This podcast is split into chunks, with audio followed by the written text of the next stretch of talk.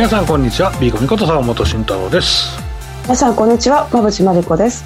リスナーの皆さんこんにちは。アシスタントの新井沙織です。この時間はしゃべくりカブカブをお送りします。さあ今週もよろしくお願いします。よろしくお願いします。さあ YouTube をご覧の方はもうこのね変化にお気づきかと思うんですけれども今日ですね感染防止対策としまして馬淵さんはリモートでのご出演となっておりますえズームでつないでおりますので YouTube ライブご覧の方は半分の画面が馬淵真理子さんのお顔をご覧いただけるという形になっている、はい、画面が、はい、あはい、画面が半分になっているのかな、はい、どういう状態になってあ少しワイプのようになってるんですかね。はい。馬淵さんのお顔もご覧いただきながらの、えー、番組となります。でも寂しいですね坂本さん。そうですね、何気に寂しいんですけど、まあでも、はい、慣れるしかないんですかねこれ。早く終わってほしいですけどね。はい、そうですね、うん、あのラジオ日経さまざまな番組でこういったリモートを取り入れた体制になっておりまして、はいね、いつ通常の番組体制に戻れるのかなというのを心待ちにしながら、はい、今週も楽しくしゃべくりしていきたいなと思います、はい、さてこの番組は YouTube ライブでも同時配信をしています動画配信についてはラジオ日経の番組サイトからご覧いただけます。YouTube へのコメントもよろしくお願いします。今日も早速チャットへのコメント入り始めておりまして、はい、え今日もですね番組スタート前から YouTube ライブ待機してくださってる方がたくさんいらっしゃいましたね。嬉しいですね、ありがとうございます、えコメントも取り上げていきたいと思いますのでぜひ協力ご協力よろしくお願いします。この後もじっくりお話を伺いますそれでは番組を進めていきましょう。この番組は岡三証券の提供ファンディーノの制作協力でお送りします。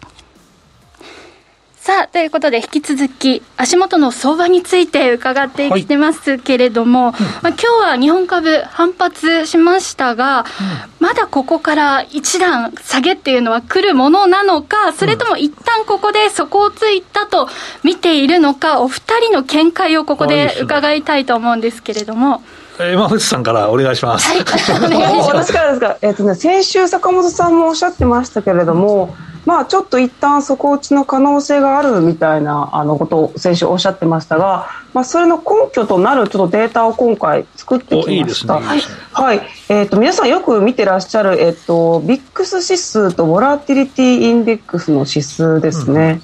うん、こちら何枚目になりますかね？出てますかね、8ページになりますかねこれはね。8ページですね。はい。の資料の8ページですね。はい。こちらをご覧いただきますと,、えーと、とビックス指数が今40ぐらいまで上がっているんですね。で一方ボラティリティインデックスが30なのでまあ一般的なこう調整15%ぐらいの調整だったらここあたりがこう底打ちのポイントなのかなっていうふうに見てます。でコロナショックの時はビックス指数も85まで上がっていてでボラティリティインデックスも60を超えていたので、まあ、これはちょっと異常の状態の時はこんな風な動きになるんですけれども一般的な調整15%から20%の調整だったら、まあ、過去の水準を見ればこれぐらいで下げ止まるのかなっていうふうに見ています。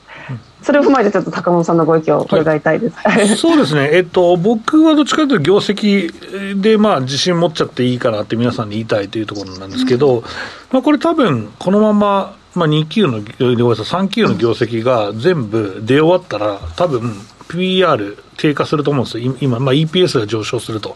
いうふうに思っているので、EPS の上昇で、やっぱり日本株安いよねって皆さん思うはずです。うん、これはもう、もともと情報修正するよって、ほとんど分かってるような状況で、まあ、これは輸出企業の、えー、まあ、為替のね、上修正、もうものすごいの伸びしろっての残しているので、まあ、そこを3級でも4級でも使えるような状況にありますから、まあ、上修正ってあるよねと。そうすると、まあ、この13倍台前後の PR って安いよねってみんなが思えると思うんですね。うん、だから、まあ、その辺も考えて、まあ、2万7000円、まあ、先週か、2万7000円で、はい、えー、ぐらいで買って、で、まあ、そのアメリカの絡みで上下ね、えー、する可能性あるから、まあ、2万6000円だったら1回すいませんでしたって投げりゃいいんじゃない。と、まあ、あとはガチホ以上終了という話だったんですけど、はい。まあ、今のところそれがワークしてるなと、えー、いうふうに思ってます。で、まだまだここからね、業績、主要どころが出てくるんですけど、まあ、どう考えてもいいよね。うんまあ、情報修正、えー、っていうのが出ないにしても進捗の良さは、まあ多分かなり分かるような状況になると思うんですね。で、えーとまあ、これ2級と3級で何が変わったんですかと業績は変わらなくて、そのままね、えーまあ、上積みされるような状況にあるので、の思ってるので、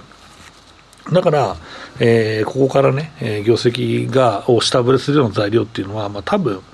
出ないと思うんです、じゃ出ないっていうか、まあ、もう終わってるんですけど、3期はね、だから終わってるやつはもう多分いいと思うんですよ、うん、だから、えー、みんながあ安いねと思う時って、多分2万8000円とかになってるんじゃない、うん、うん、だから2万7000円で買っとけよという話をまあずっとしてて、まあ、うん、まあ、そこなんだろうね、え、まあ外部要因で若干ね、下振れはあったものの、やっぱりそこはずっとその機種1級、あとは、えー、2級、で、まあ、そこで止まってる場所だし、機種より1級、1級より2級、2級より3級の業績の良さっていうのは確認できてるわけだから、まあ、自信持って買えばいいでしょうと、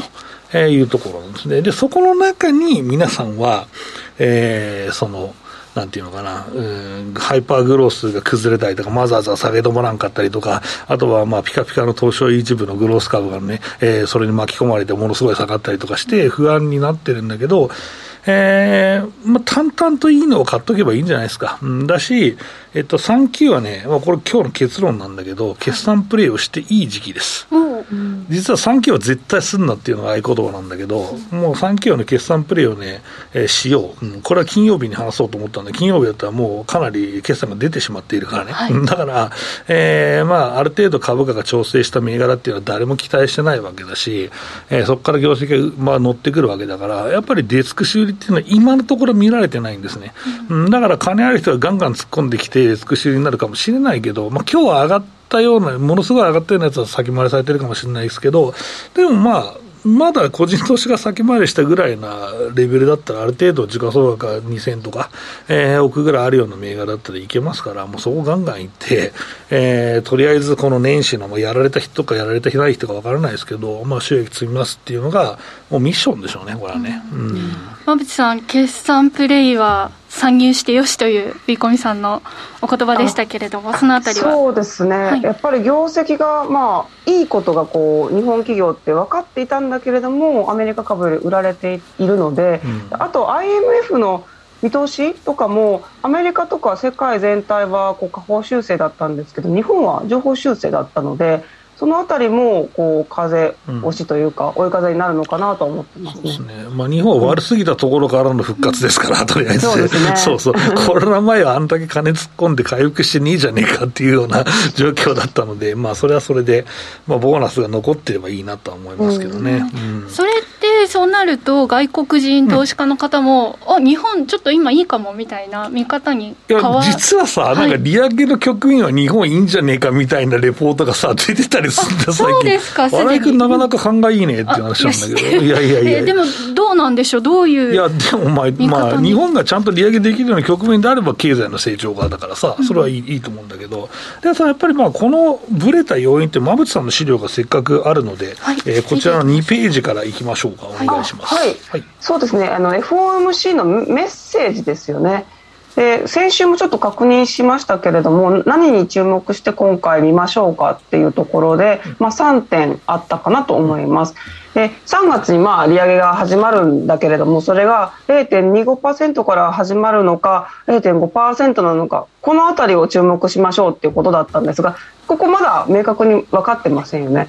で2つ目が、まあ、利上げが今年何回あるのかっていうところでメッセージとしてはおそらく34回というメッセージだったんですけど、うん、マーケットの動きは5回以上織り込んだ動きになってますし金利も上がりましたね10年債もぐっと上がったりしているので、うん、何かこうマーケットは先読みをしたっていう状況です。でかつ、まあ、バランスシートの縮小に関しては利上げ後に開始しますよっていうこういうような表面的なメッセージはこうだったんですけれども次のスライドで結構 FMC が、まあ、いろいろ踏み込んだメッセージを出したんですよね。ここが結構問題なのかなと思いました。で以前からこのあのラジオでもお伝えしてましたが、まあ、金融緩和の今回のコロナの規模が大きすぎたんじゃないかっていうお話があったんですがそれをまあちょっと認めたっていう風なメッセージが出てきています。で今回出てきたメッセージとしては声明文において、えーと、自分たちのこの引き締めへの転換が遅れたんだ。つまりインフレを抑え込むことができていないので遅れた。つまりちょっとタカ派的になりますっていうメッセージが出てきました。プラス声明文において不動産証券を対象とするべきではなかったんだと。前回のリーマンショックとは違うので不動産証券を対象とするべきでなかったと。いう反省的なメッセージが出てきてかつ質疑応答で量的緩和の規模が大きすぎたと。こんなことが出てきたのでちょっとマーケットはおやおやと思った。それによって株価が大きくぶれたのかなっていうふうに思っています、うん、ありがとうございます。いや本当に上下がいやでもねついていけない。そうひどい話だよね これもね、はい、っていうかいや実は僕も前の前の番組で同じ話してたんで青内さんありがとうございましたとかいう感じなんですけど。いやでもねこれ本当ひどい話ですよ。今はこのまあね出てるところで、えー、このいやっていうかあなたたちが決めたんでしょうっていう話だし、し、まあ、パールさん長いことやってるから、途中でいくらでもこれ、政策で転換できたんやでって、まあ、こっちから見ると思うけどね。うんでもまあ、これは、あえて反省することによって、まあ、次に自由にね、まあ、過去にも政策にとらわれずに動けるようにしたっていうのが、僕はちょっと指摘したい点なのかなと思ってて、だから今後、だから、えっと、まあ、これ前の前の番組でも話しましたけど、あの、まあ、次って0.25上げるのか、0.5をね、利上げ3月にやるのかっていうのは、全然その、誰も予想つかないじゃないですか。だって、もごもごしてるから、結局。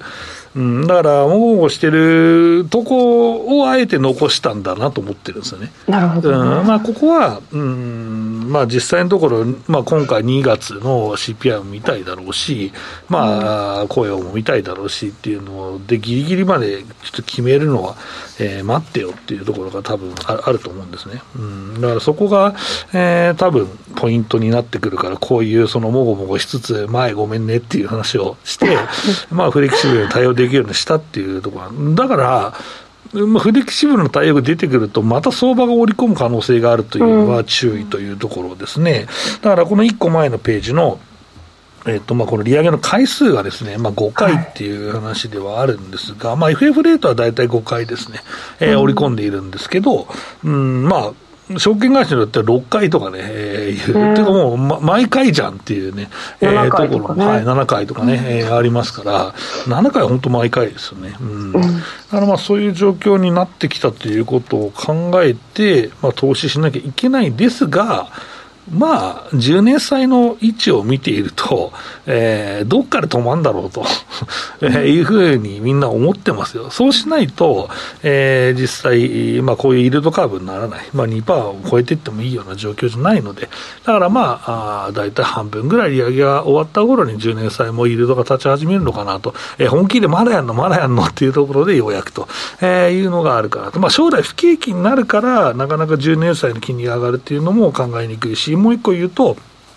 まあ、えっ、ー、と、資産のですね、えー、売却ですね。まあ、これがあるときに影響を受けるのは短いところなので、まあ、長いところはそんなに、まあ、日本は買いまくってますけど、そんなことないので、えー、だからまあ、そこもあって、10年債がなかなか金利上がってこないのかなと。思って、これ上がったときは結構いろいろまたね、えー、相場に織り込みが出てきますので、えー、その時はね、この、まあ、放送は毎週ありますからね、はい、その辺を追っかけながらですね、えー、マクロ皆さんあまり見ないと思うので、ね、その辺のサポートもしていきたいと思います。はい、FOMC についての馬淵さんの資料に沿ったお話は後半のコーナーで改めて伺っていきたいと思います。うん、ということで続いてはこちらのコーナーです。坂本慎太郎のマーケットアカデミア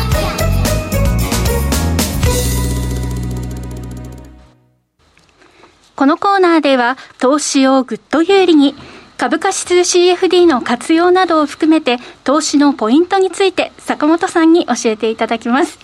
さあよろしくお願いします、はい、よろしくお願いします。まあ、足元、えー、はい、はい、どうかというところですけれども。そうですね。えっとね、まあ、このラジオ日経をね、朝から聞いていても、この2、3週間聞いていても、ずっと、まあ、FOMC と金利の話ばっかりして、えー、でですね、まあ、え興味ない人もですね、かなり詳しくなったんじゃないかな。もうコロナウイルスぐらい詳しいんじゃねえかぐらいの話ですよ、もう。はい、ワイドショー見てたら詳しくなるじゃないですか。まあ、ちょっと偏ってるのかわかんないですけど、うん、まあ、それと一緒で、えー、結構このね、金融政策についてですね、かなり皆さん理解が深まってるんじゃないかなと。コメントもね、なかなかあれなんですよ。はい、あの債券のコメントが結構多くてですね、えー、売りオペはやるんですかねとかね、うん、うん、まあ、あの米、米、まあそういう話は、不動産証券だけは年内に売ります宣言かなとかね、なかなかこの、えー、マニアックなですね、はい、えー、コメントがですね、えー、あると、えー、いうことになってますんで、なかなか皆さん詳しいかなと思うんです。やっぱりこのね、えー、その分金融政策の注目というのは、もうずっとね、えー、付きまとってくるので、まあ、ここで相場が一喜一憂するのは、まあ、しょうがないと思ってことすることしかないですね。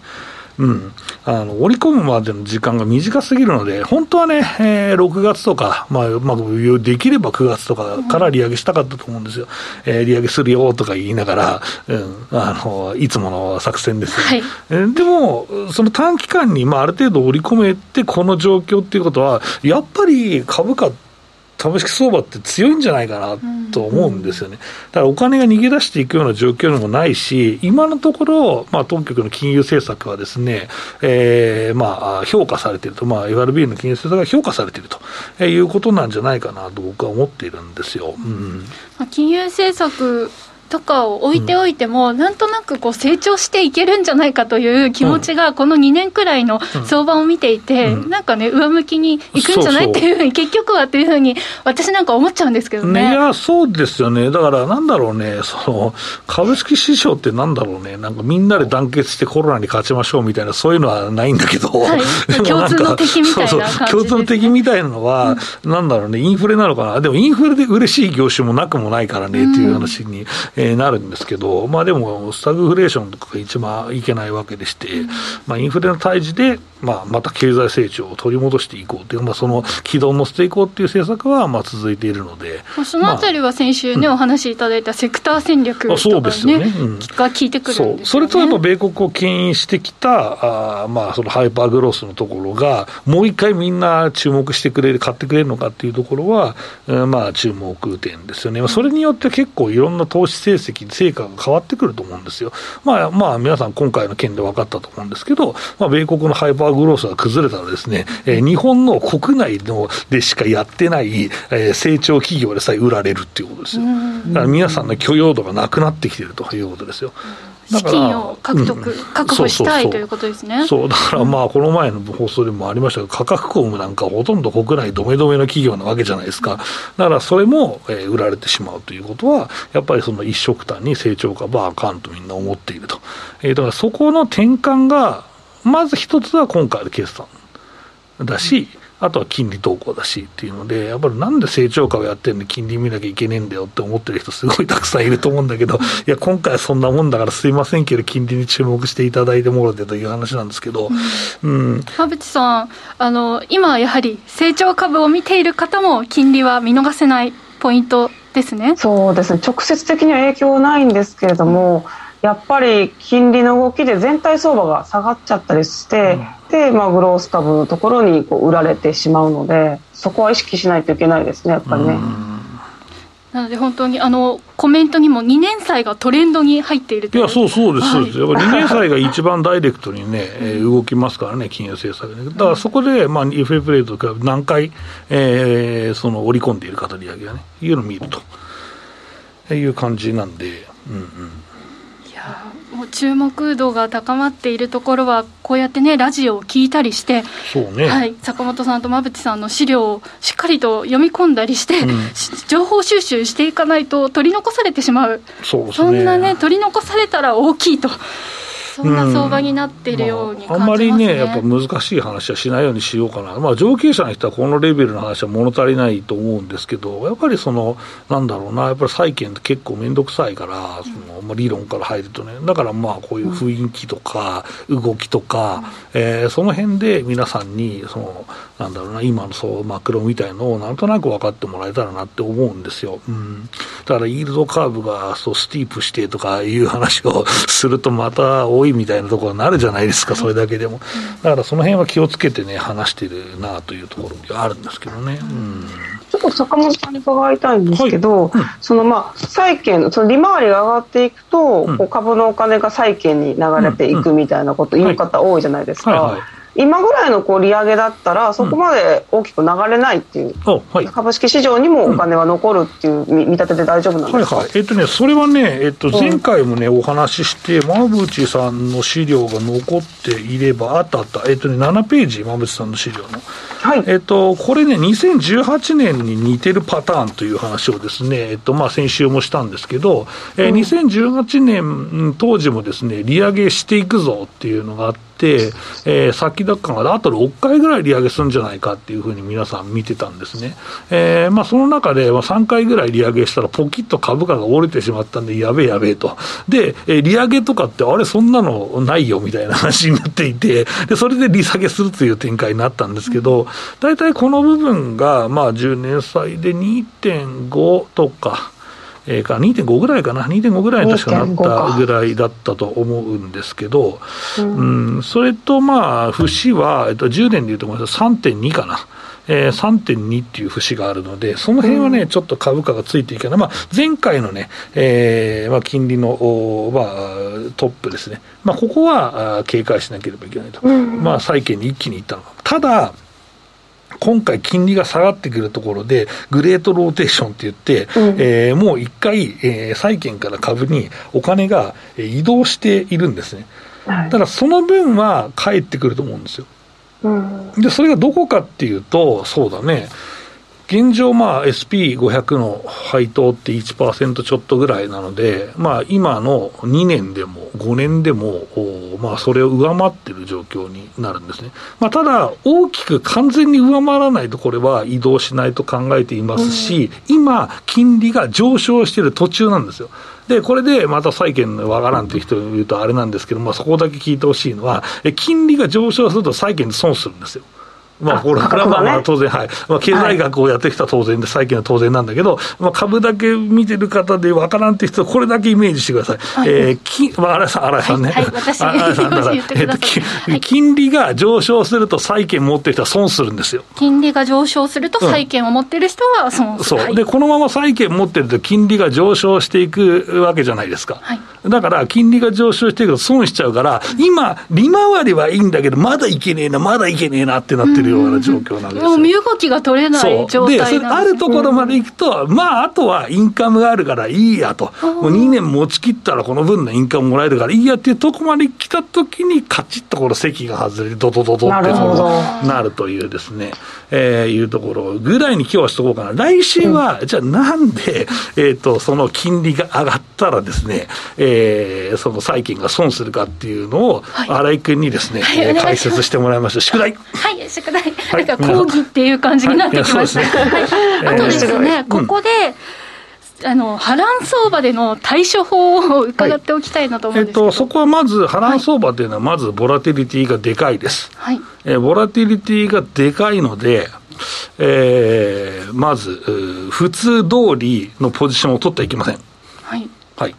と言いますと。というのは、動くから、逆行くとめっちゃやられるわけじゃないですか。うんはい、で、動く値幅があるから、ポジションを少なくしても、今までと同じ効能が得られるわけですよ。うん、そしたら、本当にここだと思うときにそのお金を突っ込めるわけですよ。うんで、結局もうね、2万8000円ぐらいで買って、もう身動きが取れてませんっていう人ってリスナーの方たくさんいると思うんですけど、はい、だってもうすでにボラティティ高くなったところだから、お金の突っ込むのを減らしとけば、うん、2万、ビーコミ君は7000円で、えー、行って2万6000円で投げろって言いましたと。じゃあその通りしようって言ったらいいし、だからいや2万7000円うさんくさいから、2万6500円ぐらいに行こうっったら、もう、もう無利益なわけですよ、というところなので、波乱相場はまずですね、ポジションの量、投入量を減らすというのがですね、まあ基本的な考え方方ですよ、うん、これって戻っえーと、ポジションの大きさを変えずに、戻った時を待つっていうのも、それもありなんですか、うん、そうだね、戻った時を待つっていう考え方も当然あります、戻ってからお金をまた投入する、だからさっき言った馬淵さんのビックスだって、それが落ち着いてきてからお金投入を増やしてもいいんですよ。うん、うんどじゃあ、まあ、ちょっとこう姿勢というか、勢いをこう緩めるというのが、まあ、ボラティリティの大きい時の、そうだね、はい、波乱相場での生き残り方なんですね。馬、うん、淵さんは何かありますか、対処法。そうですね。今年は結構ボラティリティが高いって本当に年末昨年末からずっと言われていたので結構私がいつも日経平均の3つのシナリオっていうのを作っていてちょっと今日はこの資料がないんですけど前回とかあったんですけど、それを見るとやっぱり2万7000円では1回こう、まあ、下げ止まる。で次の下げ止まるポイントが2万4000円みたいな感じでシナリオを作っておくんですよね。うんなのでそれをまあ踏まえて坂本さんがおっしゃったようにそういうふうな状況になるのであればちょっとポジションを軽くしておいて、まあ、下で仕込むんだっていう考え方をまず持つことですよね。でプラスアルファビックスのあの指数を見てどれぐらいで今底落ちしそうなのかっていう確認するなんかこの身構えておくっていうかまずそもそも気持ちが大事かなとは思います。そのシナリオのポイントでちょっと買いまして、はい、さらにその後こう下げてしまった時ってどういう気持ちでいたらいいですか？そうです。私もよくそれはトレーダー時代経験があって損切りするものもあれば、えっと、そのホールドしたものもあります。何か判断基準があったんですか？そうです。ね2万例えば7000円で一応も買うじゃないですか、はい、そこからもう一段も例えば2万4000円まで下がりそうだってなった時に、うんまあちょっと厳しいだって言って半分落とすんですけど、うん。2万4000円までいかずに急反発して帰ってくることもあるんですよ。はい。ありますよね。そそそこの利益は取りたいというか損しただけで終わりたくないから、はい、私は一部はちょっと残しておいて、うん、一部は撤退するとかそういうふうな戦略を取ってましたね。なるほど、うん。まあ、戻ってくるのを、まあ、プラ自分の、ね、ポジションがプラスになるのをある程度こう信じておくっていうのも、そうだね、そのためにはだから、はい、まあ、損切りしたときにちょっと買うんで、10投げたら1か2買うんですよ、うん、でそうすると、それは戻ってきたときは含み益によっぽど変な銘柄買わない限りになるから、また買えるんだよ、はい、でそれないと結局買えません。じゃあ、完全に退場しないというのが、そう。がもう一個だし、難品の考え方は、これもちょっと前の前の番組で言ったけど、大事なことなんだけど、はい、この自分が持ってる銘が難品しちゃいけないっていうのは言われるんだけど、その持ってるバイアスとか全部なしにして、自分が持ってる銘柄と、それ以外の候補銘柄を見て、明らかにこれが安いと思ったら、目つぶって買えばいいんですよ、とりあえず。なるほど、うん。だからそれが全部自分のね、資産のもう3割、4割とかになるとまずいけど、はい、そうじゃなきゃ難品すればいいんですよ。なるほど、じゃあ、いい時はいいものは買っていいっていうことなんですね。そういうことです。はい、はい、以上坂本慎太郎のマーケットアカデミアでした。今投資家に人気の金融商品クリック株365をご存知ですか？クリック株365は日経225やニューヨークダウといった世界の代表的な株価指数をほぼ24時間日本の祝日でも取引できる注目の金融商品です。さらに現物の株式と同じように配当が受け取れることも人気の理由の一つです。岡さんオンラインでは新たにクリック株365講座を開設されたお客様を対象に最大5万円のキャッシュバックを実施中です。詳細は番組ウェブサイトのバナーから。クリック株365なら岡さんオンライン。当社が取り扱う商品等には価格変動等により元本損失、元本超過損が生じる恐れがあります。投資にあたっては、契約締結前交付書面等を必ずお読みください。金融商品取引業者、関東財務局長、金賞第53号、岡三証券株式会社。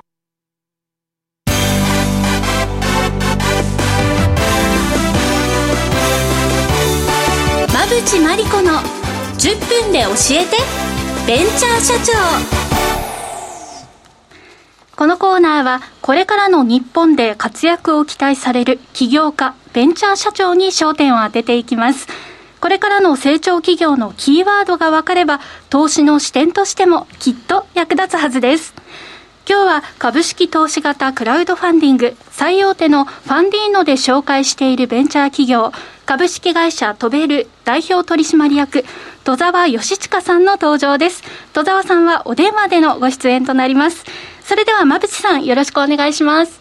はいよろしくお願いします。戸沢さんよろしくお願いします。はじめましてよろしくお願いします。よろしくお願いします、はい、戸沢さんはですね府内総合研究所で15年以上にわたり企業の組織改善に取り組んでこられました、うん、その経験を経て日本の多くの企業が抱える組織開発の課題を解決すべく立ち上げたのがトベルです。でキーワードはアイディアの共有理念の共有そして個のキャリアの形成になっています。戸田さん一体どういうふうなサービスなんでしょうか？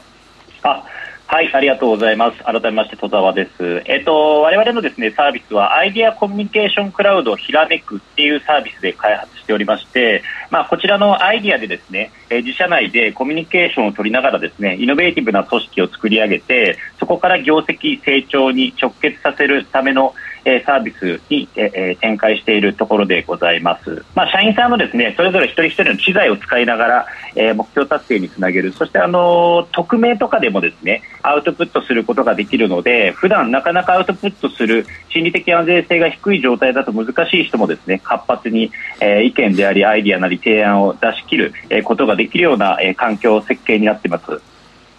え、これどうです？坂本さん社員の方のアイデアがどんどんどんどん社内に共有されていくっていうサービスいかがでしょうか？いや非常に面白いですね、まあ、多くの日本企業は、まあ、社員がたくさんいるっていうのも当然あると思うんですけど、うん、まあ、あのその一人一人の考えが、まあ、経営陣に届かないっていうのも、まあ、あるありますし、あとはこの評価の話ですよね。この評価も実際考えの以前に、本当にこの、まあ自分が頑張ってるんだけど、ここの部分の結果だけ見てそうですねっていうことがあるんですけど、そのプロセス評価っていうのはなくて、まあよくあるのが、はいその、まあ、営業で実際ある程度成果出しましたと。で、まあ、直属の上司は、まあ、OK でしたと。そうすると最終決定者はこいつダメってなって、何見てんですか、この人は、みたいなことって、よくあるんですよ、ね悔しいですね。そうそうそう。うん、で、まあ、その、長年のですね、えー、この、戸田さんの船井総研に今いらっしゃったと思うんですけど、ちょうどね、これあれなんですよね。えっ、ー、と、この12月までは、船井の吉崎誠二さんが実はこの番組にいてですね、そう、二人の話とか結構お伺いしたかったんですけど、よろしくって言ってました。はい。なんですけど、ちょっとそれそれましたけど、えっ、と、この現場でですね、えー、意見がまあ活発に行われる組織っていうのは、えー、一番必要なのは何かっていうのをお伺いしたいんですけど、よろしくお願いします。あありがとうございます。吉崎さんはあの僕が1年生の時の上司でおそうなんですか、あの時代もあのあります、はい、はい、厳しく育てていただきました、えー、はい、はい、あのそうですね。あのおっしゃっていただいたようにですね、まあ、組織的に一番必要というかですねやっぱりこの発露になったところでもあるんですけどあのやっぱりどうしても特にこのサービス中小企業さんメインにですね使っていただきたいということなんですけどやっぱりあのまず評価制度自体がですね非常に画一的なあの評価であったり、でまた中小企業の社長さんであったり経営陣の方がですね、まあ、結構プレイングマネージャーだったりするのでなかなかですね一人一人の実際の定量化しにくい部分のあの行動であったりっていったところを評価というかもう見えていない状況になっていてどうしても言ったもん勝ちであったりとか、えー、その社長であったり経営陣評価する人の近くにいる人がですね優位に働いて縁の下の力持ちの人であったりあのそういう方々の評価っていうのはなかなかされずづらいといったところがあってでどうしてもそうなるとですねみんな一人それぞれですね自信がなくなって自己肯定感の低下につながったり承認欲求が満たされないという状況につながってくるので、うん、そういったところを一個一個見えるあのなんですか可視化しにくい部分をですねしっかりと見えるようにしていきたいっていうところがあの僕自身サービスの中に根幹としてありますし組織的に必要なところなんではないのかなと思ってます。なるほど。この、はい承認欲求って結構大事だし、そこをちゃんと積んであげるっていうのはすごくいいことだし、でもさ、日本とかさ、あれじゃないですか、その、就活の段階でも否定しかされないからね、基本的に。そんな厳しいんですか？あの、就活否定されて、ホリプロ新井君みたいな、そんな感じなんでしょう。ちゃんと就活もしてなかったので、私はちょっと、はい、そのラインからは漏れているかと思うんですけど、失礼しました。あの、日本人の、まあ、よく言われる性質として、自分はこういうことをやりましたっていう、こう、成果を主張しにくい、ししする方が少ないっていうところもあるじゃないですか、そのあたりがきちんとこうなんて成績に反映されていくというのはいいですよね。はい、働く気になっていきそうな感じがしますね。うん、モチベーションにもつながってきますしね、でもう少しちょっとその御社のサービス詳しく伺いたいんですけれどもこのプラットフォームを使いたくなるようなこう動機づけっていうか仕組みがあるんですよね。あそうですね。あの簡単にあの申し上げますけどもあの5つぐらいですね機能の特徴としてはあるんですけど、うん、まず1つ目はですねあの、まあ、ひらめくというサービスを、まあ、使う、要は、あの、アイディアをアウトプットしたり、誰かのアイディアに、えー、リアクションしたり、共感したりっていうもの一つ一つが全部スコア化されるっていうことが、えー、まず一つ特徴としてありますし、匿名で、えー、アウトプットできるっていうところから、やっぱり会議で一言も発言できない方々が結構利用していただいている、えー、動機につながっているといったところはですね、すごく今重宝されてます。うんで2つ目はですねあの一つ一つのアイディアっていうものがえスコア化されるっていったところであったりフィードバックを、え評価者の方からしてもらうので、あのアイディアの質をですねしっかりと上げる発想力をしっかりと育てていくといったところがあのできるかなと思ってます。で3つ目はですねあのサマリー情報から、まあ、結構これは皆さんなんですかねあの一個一個アイディアを、しっかりと集めてインセンティブを集計したり評価をして手書きでフィードバックしたりメールでフィードバックしたりスプレッドシートを使ってっていうことをさまざまやってるんですけど一元管理でですねあの機関別であったり役職別にあのその人であったり部署ごとのスコア情報が取れるのでそれを評価連動させたりっていうことがですねできたりイベント表彰などで、え、使っているところもあると。いったところで4つ目はあの社員が楽しみながら、えー、活用するっていうところでランキングの機能であったり、えー、産休レターみたいな機能であったりあとポイントですね、えー、その場その場でたまったスコアをですね、えー、ポイントに交換することができたり現金化することができますので、あのそれを自由にも交換できるんですね、あの社長であったり承認をもらわなくてもですね。なので、そういったところは大きいかなっていうところと、最後はいろんな機能があるんですけど、5つ目はですね、全部フリーであのカスタマイズすることができますので、ランキング機能を使う、使わない、産休レター機能を使う、使わない、フリーフォームのえ募集投稿フォームをこうやって変えたいとか、ポイントの設計とかロジック、スコアのロジックを、え企業さんごとで作りたい文化に合わせて、えー、どんどんカスタマイズすることができるっていうのも特徴です。あざっくりちょっと長くなりましたけど、5つございますね。はい。えもうやったことが評価されるっていうのがいいですね。うん、っていうか、あとカスタマイズ性っていいですよね、うん、結構、まあこういう、まあ多分クラウドとか使ってやると思うんですけど、大体カスタマイズ性がなかったりするんですよ。はい。うんうん、ああ、なるほど。ですよね、結構それってありますよね、よくある。うんうんそうですね、はい、なんですごく他のよく言われるのは、なんか使わない機能が多いっていうことはよくおっしゃられるんですよね、いらない機能が多いはい、はい。はい、そういったところをがなんですかねスリム化することができるので、あのそういった意味で非常にあの無駄のないあの形に設計はできるかなと思ですよね、使うとこは使いますからね、はい、多分ね、でそれがないというと、開発できなくな、できないから、基本で、パッケージで買ってくださいってなっちゃうじゃないですか、そうしないと。ですよね、それはありますね、はい、確かに。はい。かなりこの仕組みを考えられた、まあ、作られていますけれども、この事業を立ち上げられた背景をもう一度伺ってもよろしいですか？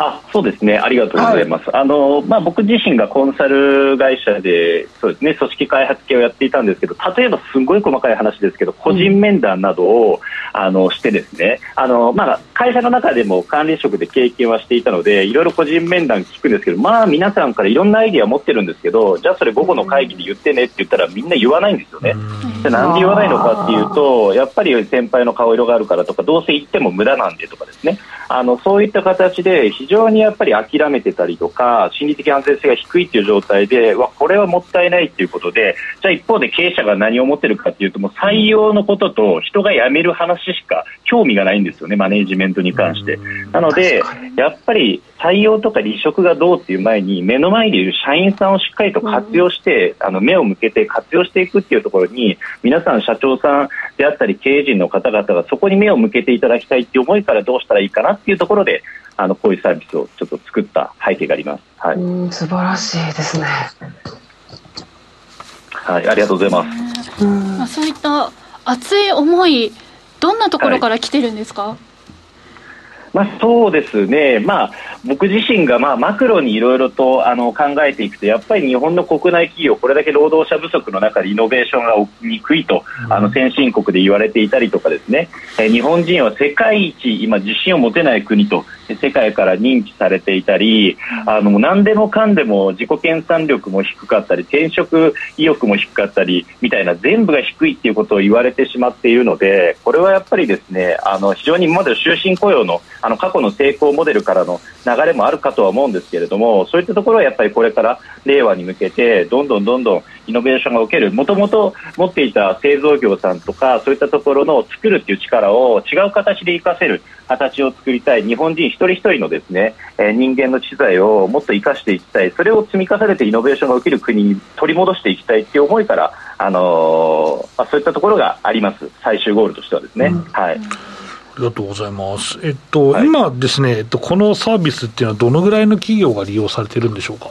あ今はまだですね今年からようやく有料プランでっていうことで、えー、正式リリースしたんで有料では12社の方がですね、えー、使っていただいてまして大体今20件ぐらいの方がトライアルでまだ使っていただいてますで社員さんとしては全体的には、えー、ユーザー数としては900名ぐらいの社員さんが、え、使っていただいている現状でございます。御社のこのサービスを伺うと、ね、今、上場企業とかでモチベーションとかエンゲージメントの分野が注目されているんですけど、なんかそこと似てるような気がするんですが、ちょっと違うんでしょうか？そうですね。僕あの、モチベーションエンゲージメントというのはですね、うん、あの自分の中ではなんか最終的に結果的にっていったところにあのここがいけたらいいのかなと思っていてどちらかというとやっぱ業績とか成長っていったところに最初そこがですねあって、うん、その先にあるものが本人たちがあの理念浸透とかモチベーションとか、湧き出るものがふつふつと出てきたらいいと思うんですけどやっぱ内発的な動機を持たせるためにはその環境と仕組みが大事だと思っていてそこまで会社のあの責任の方が大きいと思ってるんですよね、本人の形よりも。なので、そこをですね、あのそう土台を作るための、えー、ものがひらめくっていったところのあのサービス価値にしていきたいなと思ってます。はい、なるほど、ちょっとまだモチベーションとかエンゲージメントはまだちょっと早い。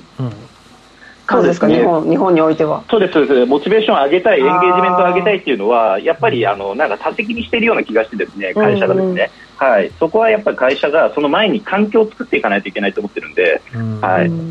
企業側ですね、はい、素晴らしいですね。最後にちょっと改めて今後の事業展開について伺ってもよろしいですか？あはい、ありがとうございます。今おかげさまでですね、まあ、ひらめくっていうサービスで、今はあの医療機関様と製造業様に、えー、大変多くあの使っていただいているという状況なんですけれども、まあ、これからですねどんどん需要の高い産業別にブランドを確立してどんどんですね細分化して、えー、プロモーションをかけていく予定です。でそういうふうに次はリテールとかですね、えー、次は何々っていう形で今、えー、少し3本目4本 ,4 本目の柱があるんですがそういった形で展開をしていきます。で日本は99%中小企業なので中小企業様がですねイノベーションを起こすえことができるきっかけを作りたいと思ってますし先ほど申し上げましたけれども日本国内の労働者が働く志を持って仕事をできる人たちを国内に一人でも多く増やしたいと思ってますのでそういう使命感でひらめくサービスをですね世の中に今後も広げ続けていきたいと思っております。いや志を持って仕事をできるっていいですね坂本さん。そうですね。やっぱり、まあ、僕もサラリーマン時代思い出しますけど今は自営ですけど、まあ、あの確かになんかみんな同じ方向を向いてればもっと良くなるのになって思いますよね。はいあのコメントでも社員の人がどれだけやる気を持ってやれるかはその人の中から出てくるものですよねとあるんですが、まあ、そういったものを引き出してくれるサービスですよね。あそうですね、おっしゃる通りですね、めちゃめちゃコメント欄が盛り上がってます、盛り上がってますね、本当ですか、皆さん、こう体感で、見てください、はい、いろいろなことをね、日々、ここまでの,、ね、あの経歴でかん、ね、感じられてることはたくさんあるかと思いますので、それがどんどんこれからの日本を変えてくれるといいですね。はい、では素敵なお話ありがとうございました。ありがとうございました。お時間いただきまして。馬淵さん、来週はですね、株式会社雑談の関澄人さんにお話伺いますけれども、こちらはどういった会社なんでしょうか？はい、その名の通り雑談を聞くんですね。プロの方々の雑談を聞く。例えば、ホリエモンさんが話している内容を、まあ、私たちが聞いて、こう、知見を学ぶみたいな、そういったサービスです。へ貴重なお話聞けそうですね。ということで、来週も楽しみです。では、ここまで戸沢さん、馬淵さん、ありがとうございました。ありがとうございました。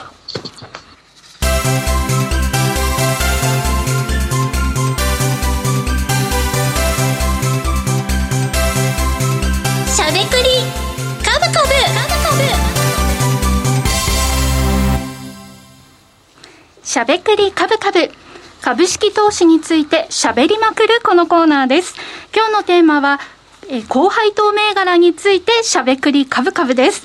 先週はセクター投資について触れていきましたけれども、まあ、今週なんですが、高配当銘柄の、まずは特徴、どんな特徴があるのかというのを教えてください。うん、えーと、これどっちの資料でいこうかな。僕、僕、僕にしようか、そしたら。はい、じゃあ僕の、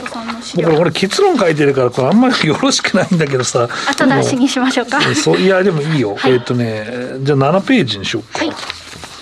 はい、えっ、ー、と、7ページ。これ、高配当投資、まあ、株、まあ、ホワイト株なんだけども、結局みんな投資するかしないかの話なんですけど、えー、これ結論。えー、もう結論から言うのがもう趣味なんですけどね。はい。えっ、ー、と、高配当投資は2等追ってはいけません。えー、これが、えー、結論です。えー、高配当で成長するとか、高配当で値上がりするとか、えー、業績のいい高配当株とか、ならもうやめた方がいいですよ。高配当株投資がしたいんだったらね。ええー。うん。なんか行きたくなりますけど。高配当株投資というのは、はい、高配当をできるだけ長く安定的にもらうことが高配当株投資なんですよ。うん、で、それにおまけとかもなんもない、はっきり言って。へうん、もうこれはもう原理主義者だって言われるけども、はっきり言って、高配当株投資ってそういうもんなんですよ。だから、えー、株式市場、あなたはいくら儲けたいんですかって僕今言うんですけど、はい、あの基本5%でいいやって思ってる人は、もう高配当株買って寝るときはいいんですよ。うんまあ、安心、安定という印象ですね。そうで、これ、10倍以上儲けたいと思う人が、もうめちゃめちゃ調べて、はい、とりあえずこう利益を取り続けていくんですよ、どんな相場でもいけるようにね。だからそれを、まあ、頑張ってる人がいるんだけど、高配当は持っとけばいいやというような。えー、形でやるのは基本なんですよ。どういう人が向いてるんですか、後輩と。いや、まあ、自分の、えー、まあ、貯蓄から投資にしたい人だよね。うん、貯蓄は基本的に全然、えー、利子がもらえないから。はい、だからもう後輩と株で、まあ、3%なり5%なりもらう。それでいいっす、みたいな。うん、円でもらう。であと、最近、米国株投資が流行りまくってますけど、あの、基本的にね、ドルなんですよ、運用。ドルだって外貨なんですよ。はい、で、それ将来、海外で過ごす人はそれでいいんだけど、でも、日本で過ごす人だったら、円でその5%とか3%とか取って増やしていった方がいいじゃないですか。そうですね。じゃないと、為替問題とかが、発生しますもんね、だから日本は成長がないから、日本株なんかやんなくて、アメリカ税っつってんだけど、それは減ったおっと。ちょっと今聞こえたな。と言っちゃった。それは違います。えっと、自分の投資の能力に自信がないからでしょうって言い方ですよ。危ない危ない。そう。なんですけど、えー、まあそういうのがですね、えー、あるので、えー、実際後輩と株投資のは結構ね、えー、配当をずっともらっていくんだと、まあ、例えばね、これ5%で2、3突っ込めたら税金かかんないわけじゃないですか。まあ、単利ですけど、10年持ってたら、えー、それが、あまあ50%の分の配当がもらえるわけですよ。うん、うん、ということは、もう半分になっても勝ちなんですよ。半分なと半分なトントン。はい、それ以下だったら勝ちっていう、うん、株価のすすげらかね。で、これはプラスだったらそれはいいじゃんという話になるわけですね。うん。まあ、そのくらいの気持ちでいないといけないってことなんですね。そう。で、それで高配当株って何で高配当株なんですかっていうのがね、えー、僕からお話ししたいと思うんですけど、はい、これはまあ儲けすぎなんですよ。もう儲かったから株主に返しますと。うん、で、えー、高配当が一時的な可能性があります。これはまあ今の船株だよね。まあ船株は来年も今年レベルの配当を出せるんだら、俺本当すごいねと思うけど、はい、いや、さすがに減るんじゃないそうですか。うん、と思ってるよ。うん。まあ、あの、証券会社のレポートでは来年もイケイケだぜって書いてあるところもあるけどね。うん。うん、えー、だし、なんて読むのかな、これ、上納って読むのかなっていう話なんですけど、はい、えっ、と、まあ、これは、えー、よく、まあ、上納とは言わないか、親会社ね、えー、がいて、えー、子会社が、えー、実際、えー、高めの配当ですね、親会社に、えー、まあ、払う。まあ、僕が子会社の社長だったら、えー、親会社からの評価ってたくさん儲けて配当を親会社にお返しすると、えー、大株主にお返しすると、もう株主にまあ結局、利益を還元するのがまあ基本的なまあお仕事なわけですから、うん、だからそれがね、えー、特に外資系のね、某社とかね、数年に一回特別債がドーンと出るとかね、なんでかなと思ってるんですけど、はい、僕はこう、えー、このね、株配当をね、はい、えー、の履歴をね、10年とか20年とか見てると、何年か一回ドンドンって特別祭出してるんですよ。はい、なんですかねこれ、馬渕さんなんでですかねこれねっていう。それって親会社のこう、収益というか業績がその子会社の業績よりもあんまり良くないかなっていう時にそういうことが発生するんですか、それはすごい腹黒い話だね。お金が足りませんとかそういう話なんですよ。なんかその業績いいなみたいな。そこまでいくんかい。あの、足りないわけじゃないけど。いや、じゃあ逆に、いや、もう足りる時に払うんですよ、以上。そういうことなんですね。あとはね、記念配当。うん、えー、これはね、えーと、創立丸々周年なの節目。でもね、これは、まあ、定位株がね、えー、普段3円とかしか払ってないところが5円払いますとかなるとすごいインパクトだけど、はい、あんまそんなことないね。大体あのちょこっと増えるぐらいだから、これで株価がぶち上がるっていうことはほとんどない。ただこれは、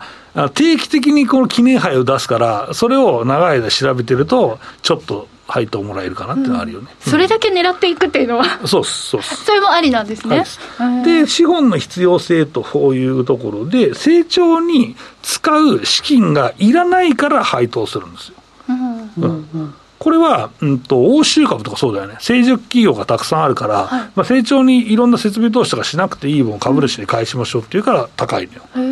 うん、それってでも、いいことなんですか？いや、もうどっちかなんですよ、成長するか配当を払うかのどっちかなんですよ。うん、で、えー、まあ、ある程度、まあ、キャノンとかも多分そうだと思うんだけど、はい、まあ、キャノンもでも成長株と配高配当株揺れ動くてるけどね、この20年ぐらい。うん、なんだけど、まあ、配当をその払える。っていうのは設備投資がいらないから払うっていう選択になるわけだから、うん、なので、えーと、こういうのがあって高配当なんですよっていうのが特徴でございますというところですね、はい、設備投資がいらなそうな会社の高配当を探すと良いかもしれない、ってことですね。はいっていう、まあ、話をですね、僕は一旦しとこうかな。まあ、これ、YouTube の延長線もあるので、まあ、一旦高配当、なんで高配当なのかっていう話をしました。うん、高配当ってさ、まあ、高配当株の定義はとか言ってさ、いや、何パーセントかなってんで終わっちゃうんだけど、今日ちょっと違う視点でね、あのもうちょっと切り込んでみましたというところです。はいではですね、はい、続いて馬淵さんの、はい、そうですね。資料、はい、資料の方に参りましょう。そうですね、あのまあ私もでも坂本さんが今の流れで言うとソフトバンクとかはなんで高配当なのか考えた方がいいよっていうのは以前に教えていた電話の方ですね。電話の方ですよね。そうそう電話の方ね、通信の方です。はい、うん、そう、ななんでなのかなとか考えた方がいいよっていうふうに教えていただいたこともありますね、うん、であのまあ配当狙いってインカムゲインじゃないですか、うんで、えーと、株価の値動きで、まあ、利益を得るのがキャピタルなんですけど、私の単純な感覚なんですけど、うん、配当で資産を大きくするにはやっぱりある程度元でいるのかなって思ってるんですよね。例えば何千万かあってそれをまあゴンと高配当株にまあ入れておいてあとは寝かしておくみたいなスタイルって結構理想じゃないですか。理想ですよ。で、ファイヤーの定義って4%ですからね。4%で運用しときゃいいわけだから、4%以上のものに突っ込んでですね、うん、あとは寝とけばいいわけですから、うん、っていう考えがありますよね。そうそうそう。だから、やっぱり、あのまあ、ずっとね、そのまあ、キャピタルで値動きで取って、企業分析をして、ずっと行きたいっていうのももちろんありなんですけど、うん、それでも例えば手元資金が500万円しかない場合に、ちょっと配当利回りで恩恵を得るのってちょっと難しいかなって私は思っているので、うん、最初、まあ、手元資金を大きくしていくときにはキャピタルでこう利益を得てある程度大きくなれば、まあ、富裕層がやっているその高配当の投資に最後、まあ、人生の最後移っていけたらいいのかなってそんなふうには思ってますね。はいでその中で、まあ、とはいえこう高配当の中でもトレンドがあるなと思っていてこの資料になるんですけれども、こちら、えっと、12月末12月15日にあの自分なりにこう高配当の銘柄でいいものを探そうっていう、絞り込んだものになります。で注目点は卸売業にあの注目したんですね。ただ、これは3月の決算までかな、寿命はとは思っていて、でロジックとしては、えっと、昨年、本当にあのパフォーマンスが良かったのが海運が1位だったんですけども、うん、7位ぐらいに卸売業のが結構パフォーマンスが良くてかつ、まあ、325銘柄もある中で結構いいパフォーマンスがあったのでで、まあ、卸売業ちょっと注目かなと思ってました。でかつ、えっと、消費者物価指数といわれる CPI よりも日本 CPI は全然上がらないんですがあの企業物価指数が上がっているということを考えると結構卸売業の方は、まあ、価格転嫁含めてこう恩恵を受けてるんじゃないかなっていうふうに思ってで12月にこうこのこの人たちをスクリーニングしたんですよね。で今ちょっとこれらの銘柄を見てみるとやっぱり年初のこの大変な動きの中でもほとんど下げてないというかあの下落に見舞われていないことを考えるとちょっと皆さんあのこの利回り配当が欲しいがためにホールドしている方値崩れしていないなっていうふうに認識しています。でこれがおそらく決算またぎぐらいまでは寿命があるのかなっていう投資戦略です。でただ海運卸売業は多分今期で多分終わりなんですよ坂本さんがおっしゃった通り。で次のあのなんていうかないいそういう高配当で固めの業績が回復してくるところが電気ガスだって言われててそこが価格転嫁含めてちょっと業績が良くなってくるので次のサイクルは電気ガスでこういう一覧をちょっと作りたいなって個人的に思ってます。卸売業はそのジャンル問わずですか？そうですね。半導体とか自動車関連とか、あのジャンル問わず卸売業が全般的にまあ好調なんですよね。へえ面白いですね。あの馴染みのない企業名が私ははい並んでますけど。結構地味な企業さんが多いイメージですが、まあ、値崩れせずに皆さんこの配当利回りが欲しいのかなっていう、はい、ふうに見てます。でこの卸売業はそこまで今の相場でも下げてないということなんですけれども、お二人にあの最後、下げている、まあ、今だけでなくですね、下げている時期こそ仕込む銘柄っていうのはどんなところなのか伺いたいです。高配当で高配当じゃなくて。高配当、そうですね、高配当なら良いですけれども。高配当で下げている銘柄は、はい、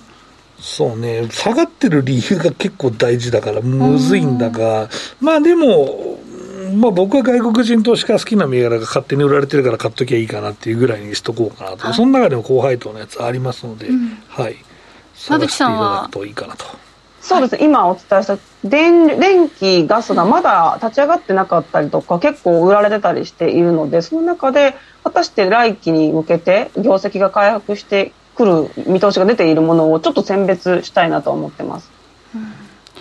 ありがとうございます。コメントでも、増やしてから高配当にシフトが理想だけれど無理です、みたいな コメントがありますね。まあ、いきなり高配当株投資やっても多分うまくいかないから、うん、だからちっちゃくさ、ニーサとかのポートでやっときゃいいんだよ。うん、ああ、なるほど。少しニーサは高配当ね、非常にいい相性がいいですから、まあ、はい、配当の税金取られないからね。うん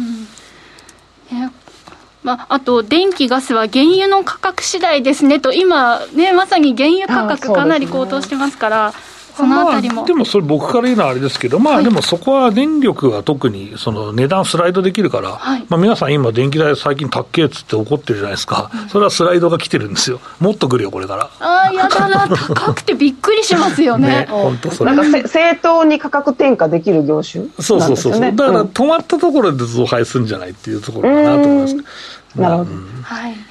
では、しゃべくり途中ですけれども、はい、残りは、えー、YouTube 配信の方でということで、でね、以上、しゃべくりカブカブでした。さあ、ということで、あっという間に60分が経ちまして、お別れの時間が近づいてまいりました。うん